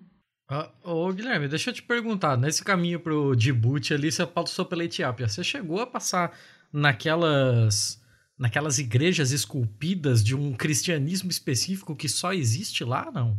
Sei. Eu acho aquilo sensacional, é um dos lugares que eu mais gostaria de conhecer no continente, assim, porque é muito específico, né? É um, é uma, é um cristianismo que chegou lá logo quando o cristianismo estava fresquinho, foi no século I, né? E, e, o negócio se desenvolveu de um jeito totalmente alheio ao que acontecia na Europa. É um negócio só deles, é incrível aquilo. Na, na verdade, é, é precede, né? Acho que, é, se eu não me engano, é a segunda nação, né, como, como país, a Abissínia, né, a Axum, né, na época, acho que é o Império da Axum, que, que pegava a assumir o cristianismo como religião de Estado. Uhum. a primeira foi a Armênia, daí depois já foi a Etiópia, né? Então, antes de Roma se, tor se tornar né, cristã, né? Você tem é, é, muito interessante porque eles eles seguem a lenda que o rei Salomão a rainha de Saba tiveram um filho que se chama, se não me engano, Memelik, alguma coisa assim, e ele teria voltado para Jerusalém para ver o pai, para conhecer o pai. Na volta, ele roubou a Arca da Aliança, onde contém a, os Dez Mandamentos. Aquela do Indiana Jones. E levou a Etiópia. Então, uhum. hoje, você, você vai hoje para Axum, é essa capital desse antigo império, e tem uma igreja guardada com a, soldados armados, aonde dentro tem a Arca da Aliança, né? Então, assim, é, são lendas e histórias assim fascinantes. É quase um spin-off da, da Bíblia. É, é, não, é uma coisa assim. Eles têm é, participei de um festival lá que se chama Meskel. Esse festival celebra quando encontraram a, a cruz sagrada. Então, assim, de novo, que nem a gente estava falando, eu estava falando do Islã, da forma que ele se desenvolveu na África, você pega o cristianismo de lá, que é o ortodoxo etíope, né, que chama, uhum. nossa, são ritos completamente diferentes, sabe, é uma coisa, ele, ele faz parte da igreja cóptica, né, que faz, que uhum. tem o patriarcado no, no Cairo, no Egito, uhum. e, mas ele é, apesar de fazer parte, assim, ele tem uma independência bem, bem grande, assim, e são ritos bem diferentes dos coptas. Então é, é muito muito interessante, sabe? E essas igrejas é, é quase também que eles falou do Indiana Jones, né? Que nem tem Petra na Jordânia, que é, é todas aquelas sim, sim. da pedra, só que lá eles esculpiram as, as igrejas, né? As mais famosas são em Lalibela, e nossa, a, a igreja de São Jorge, que ela é em forma de cruz, assim, ó, toda esculpida num monolito, só uma rocha, só coisa impressionante. Eu que acho maneiro a Etiópia, que nem eu estava falando do Mali, mas Mali, acho que na parte oeste e a Etiópia na parte leste, assim, são os países que talvez culturalmente, de atrativos turísticos, tudo assim, mais fortes, assim, sabe? Tem depois uma cadeia de montanha, a gente sempre lembra da Etiópia muito por causa da, ah, dos anos 80, da seca, toda aquela dificuldade sim, teve, sim, né, da, sim. da, ajuda humanitária. Uhum. Eles têm as montanhas, né, as Siems Mountains, que pô, é lugar para quem gosta de fazer trekking, é lugar maravilhoso. Tem telos lá, tem os outros monastérios que são num, num lago, também tem monastérios ortodoxos, muito marcantes, assim, muito bonito e espalhados. Então é, é, muito rico. Você tem é, o berço do, dos Rastafares, né? Lá. Uhum. Então também oh. tem a, toda toda a história de, de, também de quando a diáspora, né? Pegou o pessoal que voltou para lá, é, o Salacier, que era para então seria o, o, o rei né, negro que seria ah então teve é, todo uma, uma comunidade toda que, se, que voltou para lá buscando a, a, terra prometida, né? E eu fiquei em Addis Abeba hospedado na casa de um judeu etíope, então, que Olha. Os, os, falachas. Então que tem desde essa época do cristianismo para ver como era uma região muito rica, né? E um império muito forte, que tinha todo esse intercâmbio e tudo. Então tem, eles tiveram uma comunidade eh, judaica muito, muito grande e que só foi foi evacuado, né, na, na uma época levaram para Israel em duas operações, Operação Salomão e Operação e que fizeram realmente um resgate deles, mas eram, eram judeus que moravam nas montanhas, assim, muitos até bem isolados da sociedade e tinham ritos antigos, sabe? Então isso foi muito marcante quando descobriram eles lá, né? O meu amigo é, judeu falava que, na verdade, Israel queria mão de obra prata, que por isso que resgataram, que não era por causa da parte cultural, mas era porque ele tinha algum problema lá, ele morou lá em Israel um tempo, ele tava, era meio, meio bravo, tanto é que ele voltou para lá. E foi muito bonito, que ele, ele foi, ele estudou, estudou lá, estudou nos Estados Unidos e voltou para lá para construir. Eu falei, mas por que você voltou? Você tinha saudade? E dele, não, eu acho que é meu dever construir no meu país, né? Então era muito, Olha. Uhum. muito legal, assim, né? E como é que faz pra ler uma placa naquele lugar? Porque a escrita deles é absurda, assim, ó. É, a única coisa que eu É consigo o ver alfabeto. minimamente parecido com aquilo é talvez o sânscrito. Assim, é muito bizarro, cara. É completamente diferente. né? Eles têm, eles não, eles não seguem o mesmo calendário que a gente, então tem é, são alguns anos para trás. Hora, as horas também, eles usam a hora do dia e a hora da noite. Então Como assim, assim? é assim, é, você pega é das seis às seis, né? Então assim, Ah. oito horas é duas do dia. Uhum. Então, das duas horas é oito horas da manhã. Você pegar, Nossa! você confunde a hora de pegar o ônibus, pegar, nossa, é muito Socorro! não sabia disso, não, cara. O calendário eu sabia, essa coisa das horas, não. Que louco! Isso tem, isso tem em muito, muitos lugares, sabe? É, Eu lembro também, a gente estava numa Tanzânia, no interior da Tanzânia, a gente estava vindo do, do, do Burundi para Kigoma, e daí a gente chegou, chegou meio tarde, queria saber no hotel que horas que era para comer e tudo. E daí eles pegaram e falaram assim: ah, não, só, só às 11, né? Eu falei, não, mas como assim, só às 11? Era, sabe, era, era umas coisas, uma troca de horário, a gente, não, não pode ser, tem alguma coisa errada. Aí, não. Era tipo assim, às 11 era 5 horas da tarde, sabe? Alguma coisa assim. né? Gente, que Sete horas da noite, engraçado. é, muda muito, é a hora do dia e a hora da noite que eles usam. Curioso. Que loucura. Dona Letícia? Não, eu tô, eu tô tentando absorver isso, é muito louco. É, é, uma das, das coisas mais legais de você viajar para um lugar radicalmente diferente, assim, é, é, é você ver essa, essa visão de mundo tão diferente, né? Que não é só visão, é a, é a maneira de você enxergar mesmo, né? De você lidar com o mundo. Eu não me lembro mais onde eu li isso, eu acredito que tenha sido algum livro do Jared Diamond, se não me engano, em que ele fala de, de, de povos em que você não tem a descrição da posição, não é direita, esquerda, frente trás, não, é norte, sul, leste, oeste. Então você não tem um braço direito. Você tem um braço que agora está a, sei lá, ao leste do seu corpo. Ou a oeste do seu interlocutor. Se vocês mudarem de posição, ele vai mudar de denominação também. Cacete. E é, é, uma, ma- é uma maneira muito complicada, mas é muito mais precisa também. E aí a pessoa. Eu não me lembro o livro, cara, que merda agora, não, não vou lembrar. Mas a pessoa falando que depois de, sei lá, é, não sei quantas semanas nesse lugar, alguma coisa assim, ela começou a raciocinar nesses termos também. E é o tipo da coisa que você não consegue mais desver, né? Você, é, é, você aplica aquilo, depois que o teu cérebro entende o sentido daquilo, aquilo se torna, se torna mais um instrumento para você usar e você não consegue abrir mão mais dele. Você não consegue mais esquecer que ele existe. É que nem, sei lá, andar de bicicleta, que você não, não, não desaprende, ou, ou, sei lá, o curso de roteiro que eu fiz de cinema há trocentos anos, que a gente desmembrou um monte de filmes cena por cena, e até hoje, quando eu vou ao cinema, eu desmembro cena por cena e fico pensando nas coisas que eu aprendi naquele curso, e eu não consigo mais ver um filme da mesma maneira que eu via antes. Mas essa maneira de você contar o tempo, de você ah, usar um calendário, de você, sei lá, expressar cores ou alguma coisa desse tipo, é, tem uma, uma, uma carga cultural muito forte e você só en- entende isso quando você vai lá, né? E passa um tempo conversando com as pessoas e vivendo a vida delas. Essa maneira sua de viajar, Guilherme, é, é, é a única maneira, talvez, de te proporcionar uma coisa dessas, né? Porque em que outra situação você iria aprender uma coisa desse tipo? Talvez num, num, hotel alguém fosse te explicar, mas se fosse um lugar muito turístico, certamente se conformariam mais a, ao nosso jeito ocidental, entre aspas, eurocêntrico, de, de ver o mundo, de contar as horas. E aí seria tudo muito mais padronizado e você talvez não nem soubesse desse tipo de coisa, né? Uhum. E provavelmente se eu fosse até em um hotel mais caro, ele, ele já estaria né, preparado e já me daria o horário é. normal. Então não tem, né?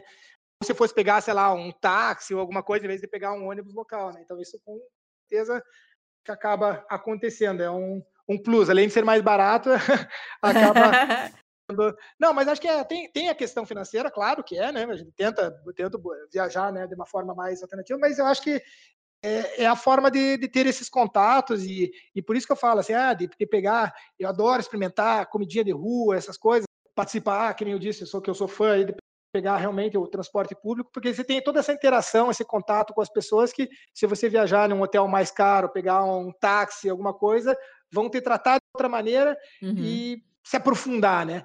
Eu, eu, eu digo, eu não gosto de lugar que vai ter a barreira é, prestador de serviço turista, né?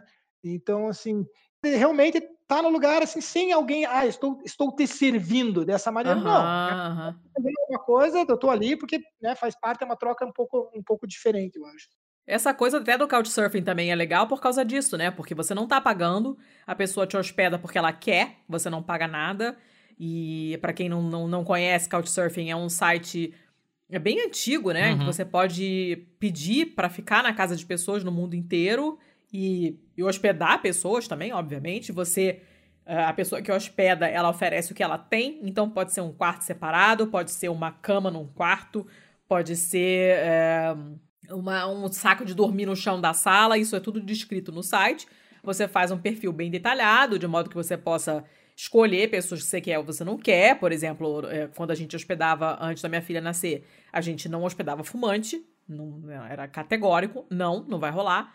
E sei lá, ah, se você é vegano por uma questão religiosa e você não quer a pessoa que coma carne, você tem como restringir um pouco. Claro que não é uma coisa muito explícita, mas. É, Mas e no final das como- contas você, você vai até aceitar ou não, né? Vem o pedido. É, daí, porque, exatamente, já a pessoa restringe isso. quem que vai, vai solicitar para você hospedar. Exatamente. A pessoa vai lá, manda um pedido, você vai olhar o perfil da pessoa e vai ver as indicações, as opiniões de outras pessoas que já hospedaram e tal. E a gente teve muitas experiências absolutamente fantásticas com Couchsurfing. E é legal porque a gente, nessa, nessa coisa de você não tá cobrando, né, da pessoa não tá te pagando nada, é uma, uma troca totalmente genuína. Você oferece a sua casa e as pessoas oferecem a opinião delas, a visão delas sobre o lugar e sobre viagens que já fizeram, como que elas foram parar ali. E você conversa em outra língua, e muitas vezes as pessoas cozinham pra você ou te deixam alguma lembrancinha, alguma coisa desse tipo. Então eu ganhei, sei lá, bala de doce de leite polonesa, eu ganhei biscoito eh, de Praga e cartão postal de umas americanas, o pessoal da Espanha cozinhou tortilha pra gente. Então, acaba sendo uma troca muito bacana e é muito genuína. E a gente levava essas pessoas pra pra eventos onde o turista normalmente não vai, porque ele não sabe nem que existem. Uhum. Então a gente tinha. no- quando começa a primavera, começa a esquentar lá, você tem uma série de festas locais que se chamam Sagra.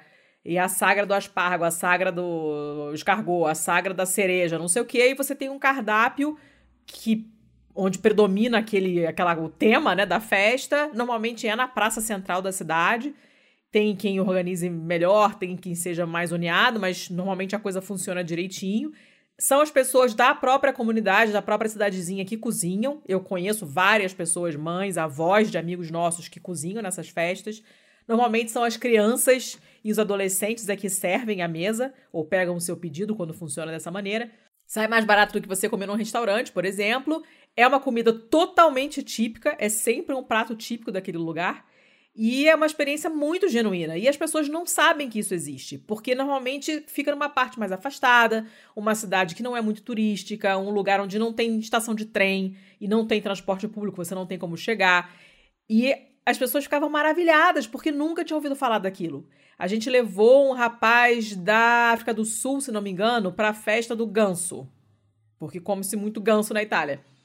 E, e era uma cidadezinha num cucuruco, numa montanha linda, chamada Betona, quem quiser, Betona com dois T's, né? B de bola, E, dois T's, O, N de nada, A, Betona. Pertinho lá de casa, uma cidade super bonitinha. E era montada uma espécie de, de tendão, assim, de. Sabe? Uma coisa meio. tem muito disso lá, né? Que você aluga para eventos e tal, é muito comum. E aquilo na praça, e as crianças vão pegando os seus pedidos, e a avó da criança tá lá na cozinha, e você paga, senta na sua mesa lá com outras pessoas, é aquela mesa compridona. Daqui a pouco vem um adolescente, traz a sua comida, vai riscando o que já foi trazido do pedido. E o cara ficou assim, embasbacado, porque não tinha um estrangeiro, era uma comida super característica, era aquele macarrão, aquela massa feita em casa mesmo, que as senhoras da comunidade, cada uma fez sei lá quantos quilos por não sei quantos dias. O ganso, que é uma coisa típica deles, e taranã, é uma comida de vó mesmo, é exatamente a mesma coisa que a minha sogra cozinha lá. E ele jamais teria ficado sabendo daquilo, porque não tem, não faz parte do circuito turístico. Ninguém conhece esses lugares. Pra, a gente via na cara deles assim, cara, que lugar é esse que eu tô, sabe? Uma cidade super antiga, com a torre do sino na praça, aquele bando de velho que já falei várias vezes, italiano não morre nunca, então tem uma velhacaria danada. Todo mundo comendo aquele pão típico que não tem sal e aquele, sabe, aquele queijo delicioso. E eles ficavam olhando assim, cara, muito obrigado, porque eu nunca ouvi falar disso. E eu não teria como chegar aqui nem que ele alugasse um carro ele ia chegar, porque ele não sabia que existia aquilo.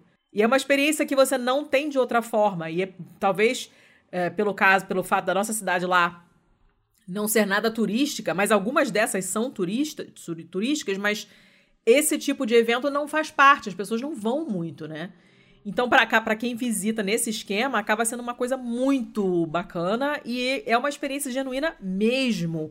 É, é, são festas que as pessoas locais realmente frequentam e participam. E você vai para a cidade do lado para comer, porque você já sabe que a festa da cebola é uma das melhores do país. Então você vai dá engarrafamento na estrada, porque todo mundo querendo comer a cebola. Aí depois, não, semana que vem tem aquela lá de não sei o que, que é a da lesma, que seria o escargot. Beleza, vamos lá. Não, a primeira é da cereja. Aí começa, inaugura a temporada das sagras. E é uma coisa que você não conheceria de outra forma. E é muito maneiro, faz muita parte da vida das pessoas há muito tempo. São tradições antigas, às vezes, né? É uma maneira fantástica de viajar. Imagino a quantidade de coisa desse tipo que você não, não deve ter visto. Em geral, já no continente africano é, é mais fácil, fora os países mais turísticos, né? Tipo, sei lá, África do Sul, Marrocos, esses outros é mais fácil. Nesses outros, em geral, se encontra na capital, mas fora da capital você já não, não, não consegue, né, Couchsurfing.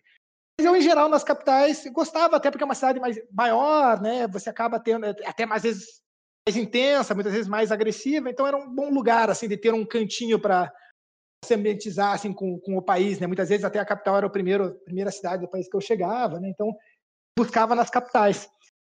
E aconteceu, então agora vou, vou contar o lado B. A, única experiência realmente que eu digo que foi, foi negativa. Eu estava indo da, da, da Serra Leoa à Libéria. Eu vinha já de um problema na Serra Leoa, que eu quase tive um problema por ter tirado foto ali do, do lugar da estação de, de, de, diamantes. Aí depois, nessa travessia para a Libéria, pô, no meio da floresta mesmo, estragou a moto, não tivemos que andar quilômetros e quilômetros, que pegado motoboy para me levar, mototáxi, porque não tinha o transporte público dessa de uma ilha que eu estava lá, né? Daí sei que eu fui chegar em Moróvia, que é a capital da Libéria, 15 horas depois que eu tinha saído Meu da, Deus. Da, da, dessa ilha, né? Uhum. E cheguei, era, não, na verdade não era bem em Moróvia, era, era num subúrbio, né? O Crew Town. E quando eu cheguei, tava lá me, me esperando o hóspede. E essa história de buscar sempre alguém, né? Que tem alguma afinidade, o apelido dele era Gaúcho, porque ele gostava muito do Ronaldinho Gaúcho, né? Enfim. Aí pensei, não, vai, pô, vai ser legal, ter trocado uma ideia. O cara, pô, novo, tal, chegou lá, foi buscar meio quietão, levou, a gente foi caminhando, cumprimentava várias pessoas, assim, conversava, me, me apresentava, né? Eu era, de certa maneira, assim, uma em troféu, assim, né? Uma pessoa interessante dele, dele mostrar. E com o irmão dele, que era até pastor numa igreja, ainda nos encontrar, me levou na, na casa da família, pô, trouxeram uma, uma comida, comemos na calçada, com um monte de gente, abriu, assim, uma roda, ficou pensei, nossa, vai ser uma experiência muito legal. Eu cansado, cansado. E daí ele era uma, uma, casa assim, antiga, meio assim, bem simples, assim, mas com muitas pessoas, mas achei que era ali. Mas ele, não, não, vamos, vamos lá que. Eu falei, ah, você não mora aqui, não, mora para lá. Ele me leva, era uma, uma pobre da comunidade, comunidade já bem simples, assim, né? Bem subúrbio. E um barracão, hum. com aqueles telhados de zinco, assim, já, já dava pra ver que o telhado tava meio caindo, se apoiando, não sei como, sabe? Tipo, Meu caindo, Deus. quebrado, aquelas telhas, a telha pra dentro. Assim. Um corredor escuro, sem nenhuma luz, assim. Aquela coisa meio úmida, assim, de Libéria, sabe? Uma coisa tropical, assim. Um corredor escuro com diversos quartos, aquele assim com a tranca, com o cadeado. Gente, que isso? Filme de terror? Aí ele abre, quando abre, tipo, uma luz assim, bem fraca, assim, é, uma cama no chão, uma arara, umas roupas e, um, e uma televisão, assim, cara, um lugar assim que, sei lá, devia ter sete, oito metros quadrados, assim. E daí, não, aqui meu quarto, eu, pô, beleza, né? Entra aí no seu cativeiro. É, mais ou menos. né? Caceta. pior que não, não me passou medo, assim, sabe? Eu, tipo, eu peguei, olhei, ele era, ele era, me parecia meio quieto e tal, mas assim, mas enfim. Eu, eu arrebentado, né, da viagem, a comida já, tudo, mas pouco, né, para dormir, capotar, tava assim, tenso. Eu tirei minha bota, tinha passado, nossa, tinha peguei, eu peguei uma tempestade, uma parte depois da moto, e aí tá tudo encharcado. Aí botei um chinelo, aí ele falou assim, é, não lembro, assim, tipo, deu, deu, uma, deu uma parada ali, daqui a pouco apareceu a namorada dele e uns amigos, né? Pronto para sair? Eu eu tava pensando em descansar, né? Pensei, né? Dele, não, não, vamos, vamos, vamos tomar uma, uma cerveja, né? E eu falei, bem, a cerveja não vai fazer mal, né? Tipo, É, é alimento. momento, né? Aí já tinha comido, tomar uma cervejinha, aí saí. Imagine, né? Você anda naquelas ruas, zero iluminação pública, um monte de lixo queimando, sabe? Meu Deus. Aí que eu vejo já começa meio que assim, uns carros, mas muita moto, assim, as ruas estreitas, assim, de, de meio de terra, e até a rua meio principal. Eu vejo passando uma caminhonete, tipo, do, do exército, assim, um recolhendo uns soldados, né? E eu pensei, ah, não, tipo, expediente, né? E, e aquelas músicas tocando alto, mas olha, negócio assim que começou a me olhar, eu falei, nossa, onde que vai ser a cerveja? Me levou num bar, quando eu olho, segurança, tá, quando eu olho não, segurança me barra, né? Ele coloca, estica, estica o cacetete para não passar, olha, ele já tem uma mão mutilada, porque teve a Meu guerra, Deus. a guerra civil lá, né? E na guerra civil isso era muito comum, Ah, mutilarem as pessoas. E aí, quando eu comecei a ver, tipo assim, ao, ao meu redor, tipo assim, olha, era um- uma cena assim de. A gente tava falando de filme, né, cara? Mas é, é mais, assim, é, seria, um, seria forçado para um filme, assim, sabe? Assim, meu Deus, onde que eu tô? E o cara até me liberou a entrar, porque eu tava de chinelo, por isso que ele não queria que eu entrasse, não sei porquê. Ah. Qual que era o problema? O dress code era black tie, você tava de chinelo. Aí eu entro, assim, o, a- todo mundo me olhando, assim, eu pensei, meu Deus, e a música, e eu falei, ai, agora? Lá no final, cheio de grade, onde eu servia uma cerveja, de tapa-olho do outro lado. Eu falei, não, não dá. Eu falei, não, não dá, era demais pra mim, sabe? Tipo, eu comecei assim, tipo, mas o que você vai fazer, né? Eu peguei a cerveja, tinha um monte de amigo, peguei uma pra ele, paguei uma pra ele, eu não ia pagar pra todo mundo ali, paguei uma pra ele. Aí eu, daí eu falei, ah, meu Deus, e agora? Aí ele, não, fomos andando, tudo. Aí, no final dos contos, né, tomar uma cerveja meio que na rua, aquela bagunça, fogo, negócio, o pessoal né, drogado e tudo, negócio pesado, assim, sabe? Negócio, via que era realmente aquelas pessoas que não se reabilitaram, que era um negócio que tava Caramba. meio que mundo perdido, assim, né? A namorada dele pegou, passou no lugar, pegou um pacote lá de comida, fomos voltando para casa. Eu falei, não, não né? Cheguei lá, no quarto, os amigos se despediram. A namorada dele chega, senta no meio do quarto, que é pequeno, já né, num canto ali, não sabia sentar na cama, não sei o quê, uma cama de casal que tinha. Abre o pacote, um peixe com umas frituras, uns negócios. Ela coloca no chão, começa a comer, aquele cheiro de peixe no quarto. Ai, meu Deus. Aí o, o telhado que tá, tinha quebrado, uma abertura que tinha um, balde no meio, onde se captava água, né? Aí ela lavava a mão nesse balde e falava, pronto, tá. Eu falei assim, tá, e aí, aonde que eu vou dormir dele? Ele só olhou, tipo, pra cama, tipo, "Ih, né? Que pergunta, né? Aí pra encerrar a história, que tô falando demais. Fiquei na cama de casal, e tá ele e a namorada, né? Aí eu tinha levado para essa viagem, normalmente eu levo tipo um, é tipo um saco de dormir que é um lençol, né? Aí eu peguei assim, ah, vou entrar nesse saco de dormir, né? Melhor, né? né? Entrei, Criar uma barreirinha, né? um calor dentro, assim, não tinha como. Eu falei, ah, essa coisa aí do negócio. E Isso já, tipo, quase de manhã de novo, e eu virado, né? E aí o cara pega e fala assim, quero dançar. Pegou, ligou a música, ficou dançando. Ai, meu Deus, Caralho! gente. Aí eu já olhei com uma cara tal, e o cara depois, vamos ver um filme americano, tentou ligar a televisão dele, e eu tentando dormir, não sei o que. Sei que o cara sossegou, deitou, dormiu. Quando ele dormiu, daqui a pouco eu já escutei janela, batendo os galos, cantando lá, e já tava amanhecendo, né? Aí eu peguei e falei assim, ah, preciso ir no banheiro. Ele, não, pode ir ali na frente, né? No banheiro ali, né? Mandou eu sair do, do, do barracão e já ali na frente. Eu falei, não, não, não, não dá para fazer ali na frente.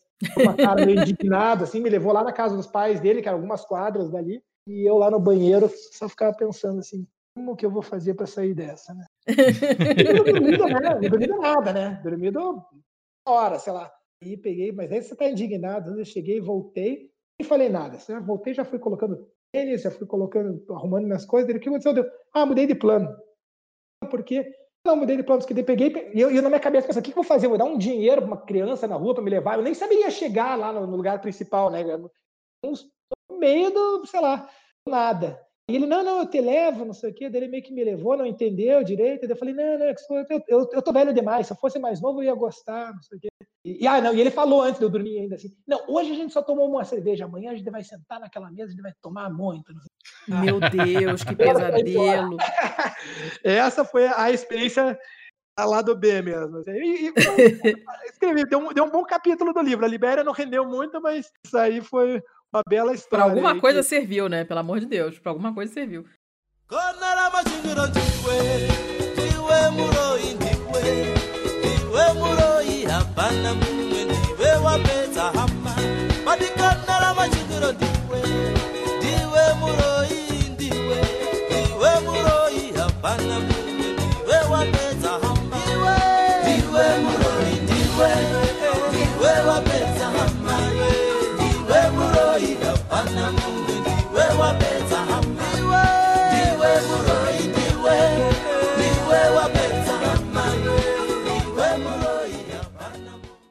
Ai, meu Deus!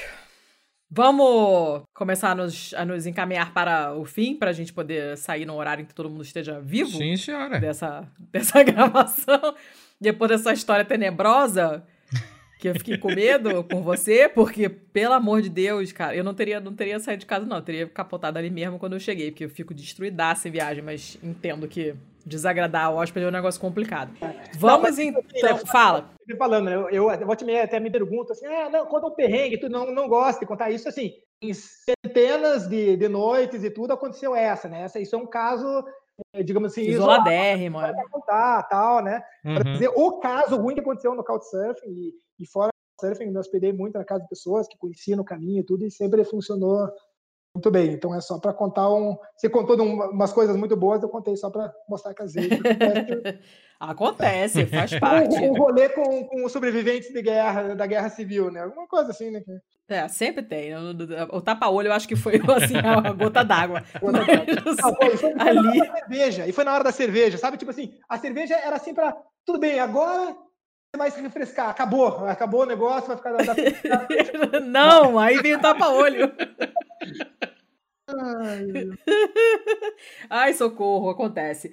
Mas então, vamos lá, vamos pra balada do pistoleiro para as nossas dicas culturais, que tem- já deve ter 18 dicas, porque a gente foi, eu fui acumulando as da primeira gravação com as da segunda gravação. Você quer dar mais alguma coisa diferente ou quer reciclar essas daqui, ô Guilherme? Ah, vou mandar as mesmas ali, né? Acho que, acho que não, não precisa mais, já foram duas gravações. Então fala aí. Só explica aí pro pessoal. Então, vou recomendar uma do, um autor brasileiro, né, que é- se chama Rastros de Resistência, do Alê Santos. Uhum. Então, ele, tá, ele fez umas threads no, no Twitter aí que Ele é muito bom, é. Claro, muito, muito legal. Uhum. Ele esteve em Curitiba, a gente bateu um papo. Muito legal, assim, que ele fala muito, assim, do movimento negro no Brasil e tudo, mas tenta resgatar a história, né? E no livro dele, ele fala de locais como o Idá, no Benin, do Império Achante, no Ghana, fala do- dos Rastafares da Etiópia, é, que mais que eu lembro que tem? Ah, Bijagós, né, que um escravo na Colômbia, e eu fui para o arquipélago de Bijagós, né, em Guiné- em Guiné-Bissau, sabe? Então, eu Uhum. tenho- é muito legal assim, que ele, ele conta muito das histórias aqui para trazer é, essa- essas histórias para o movimento negro e, e traz referências de, de lugares que no meu livro eu viajei lá, né? Então eu gostei muito, ele escreve pô, de uma maneira muito legal. Então esse, o Rastro de Resistência, acho que é um livro muito, muito legal aí para indicar. E, e eu Ótimo. também, deixa eu lembrar que agora que eu tinha falado do... Era Revolução Ignorada. Esse, esse era ligado ao que não existe, né? A Revolução Ignorada É, é. e do- dos países existe, tem uma, uma região, eu estive no, no Kurdistão turco, iraquiano e iraniano. Foi muito legal de ler a Revolução Ignorada, que fala de Rojava, né, que seria o Kurdistão da Síria, e que eles acharam uma alternativa para o nacionalismo, né? Então, muito muito legal. Acho que vale vale a pena ver o confederalismo eh, democrático, né? Que é a forma que eles acharam de incluir todas as minorias em uma democracia bem horizontal, assim. Então, livro Ah, legal. legal. que eu li recentemente. Show. É, vou eu, vou reciclar minha também. Ah, é um site que o Léo, que é nosso ouvinte, me mandou como dica, que se chama Biodiversity Heritage Library. Como a gente gosta muito de falar de bichinhos e fungos e plantinhas malucas e coisas assim, Falem por volta e você. meia aparece no bom, mal feio uma notícia dessas, né? Esse site é muito maneiro porque é uma biblioteca mesmo de biodiversidade.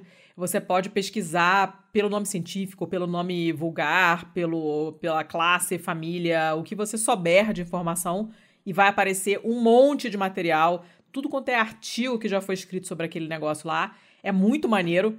Eu acabo, acabo consultando bastante essas coisas até como pro trabalho mesmo, como- quando faço tradução, alguma coisa, porque muito frequentemente aparece nome de espécie de alguma coisa que eu tô traduzindo. Tipo, tô traduzindo a lista de ingredientes de uma mistura congelada para você fazer com macarrão, e são frutos do mar. Uhum. Aí eles têm que dizer, ah, é mexilhão, mas qual mexilhão? Ele tem que dizer qual é o mexilhão. Aí ele bota a espécie do mexilhão. Tem atum, mas qual? Tem várias espécies de atum. Ele tem que dizer qual é a espécie de atum. E tudo isso tem um nome científico diferente e você tem que ir lá pesquisar como essa espécie se chama em inglês ou em português, dependendo do que, que eu tô traduzindo. E, cara, às vezes são nomes muito diferentes e esses bancos de dados me salvam bastante, assim. A Wikipédia, nesse ponto, é maravilhosa, mas esse tipo de, de site é muito maneiro porque é, é, é super completo. Então, se você tiver querendo uma borboleta do sei lá o que das quantas que você viu no documentário, não sei o que, quer saber se é verdade, você vai catar lá, a borbo- tem, tem tudo. Os fungos que a gente estava comentando no, no, no PMF passado, você vai procurar, tem. Tem um monte de artigo. É muito completo, é muito maneiro. Pra quem é tarado por ciências naturais, assim, seres vivos, biologia em geral, vai lá, se é buraco negro, você é sugado, tem, fica lá horas catando coisa maluca e lendo artigos estranhos, é bem, é bem bacana. Seu Thiago, Então, eu vou dar algumas diquinhas aqui. Na real, eu não vou pegar nenhuma das dicas das outras duas gravações para deixar mais aderente a esse episódio. A minha primeira dica vai ser o episódio número 07, lá do Beco da Bike, do podcast do Hum. Werther, que inclusive é apoiador aqui do nosso podcast, porque o episódio 7 dele é África de Norte a Sul. E é com uma galera Oh. que fez a travessia da África do Cairo até a cidade do Cabo em. São 12 mil quilômetros é muita coisa, puta que de pariu. bike, imagina isso. Foram cerca de quatro meses ininterruptamente. E as histórias são sensacionais, assim, do tipo. É, a única. Você sair pedalando e de repente a única opção de hidratação que você tem num raio de sei lá quantos quilômetros é a água do rio Nilo, que não é a coisa Yay! talvez mais indicada do mundo. É, ou então você pedalar ao lado de fuzil AK-47, assim, passando por uns lugares bem tranquilos. É uma história animal, é muito, muito bom esse episódio. E o outro episódio de podcast que eu vou deixar também é o episódio número 12, lá do Babel. Babel eu sou meio suspeito pra falar, porque sou eu que edito, né? Mas o, mas o episódio 12 é sobre a língua geral de Mina, que é uma língua que tem raízes é, totalmente africanas e tal, e que ela virou um dialeto específico falado dentro das minas de Minas Gerais durante o período de extração do, do ouro e das pedras preciosas. Assim, é um negócio muito, muito interessante e já coaduna com algumas coisas que a gente falou aqui no, aqui no episódio com relação à África. Eles têm é, episódios muito bons. Se eu não me engano, o primeiro episódio do Babel também é, é sobre a África. É sobre. Ah, eu não vou lembrar agora.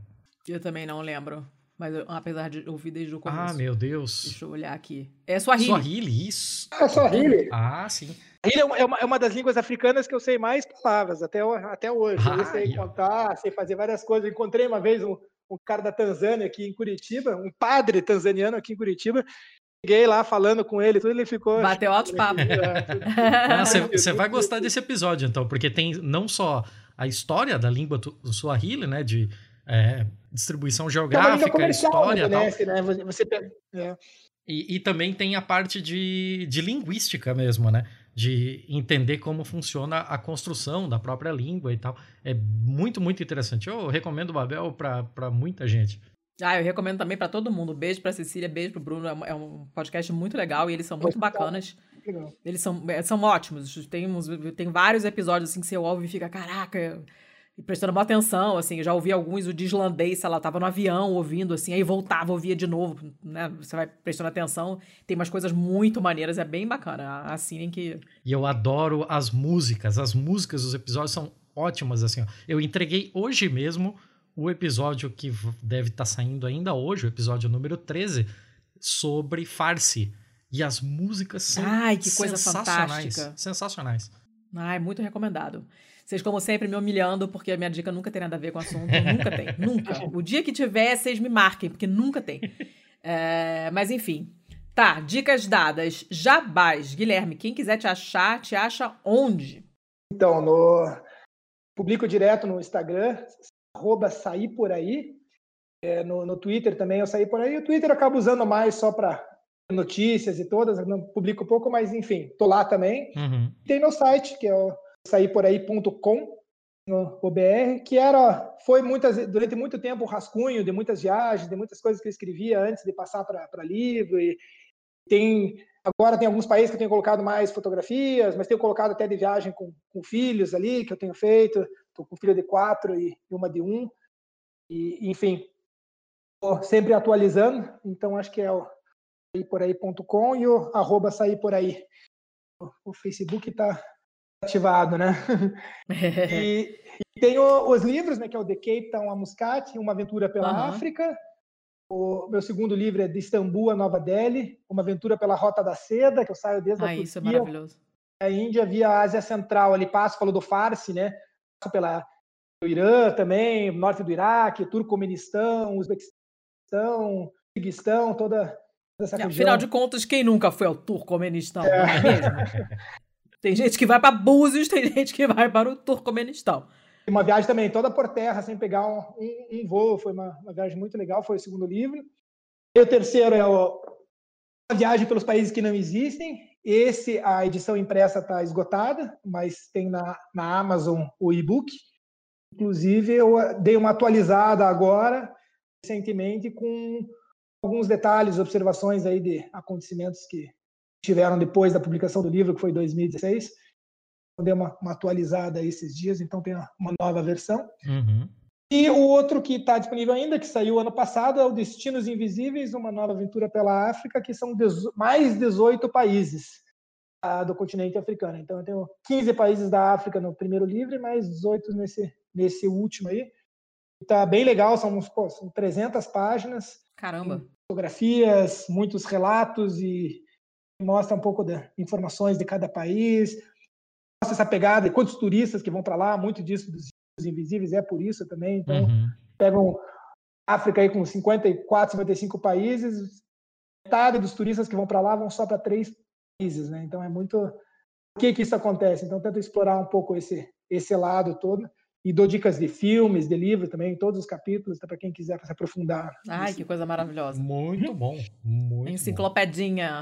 Ótimo, ótimo. Muito bom, Samir. Lembrando O que mais, seu Thiago? Lembrando que esse é o momento de você ficar em casa, abrir o Google Maps, abrir todas essas dicas e se inspirar para suas próximas viagens, mas não saia de casa neste momento.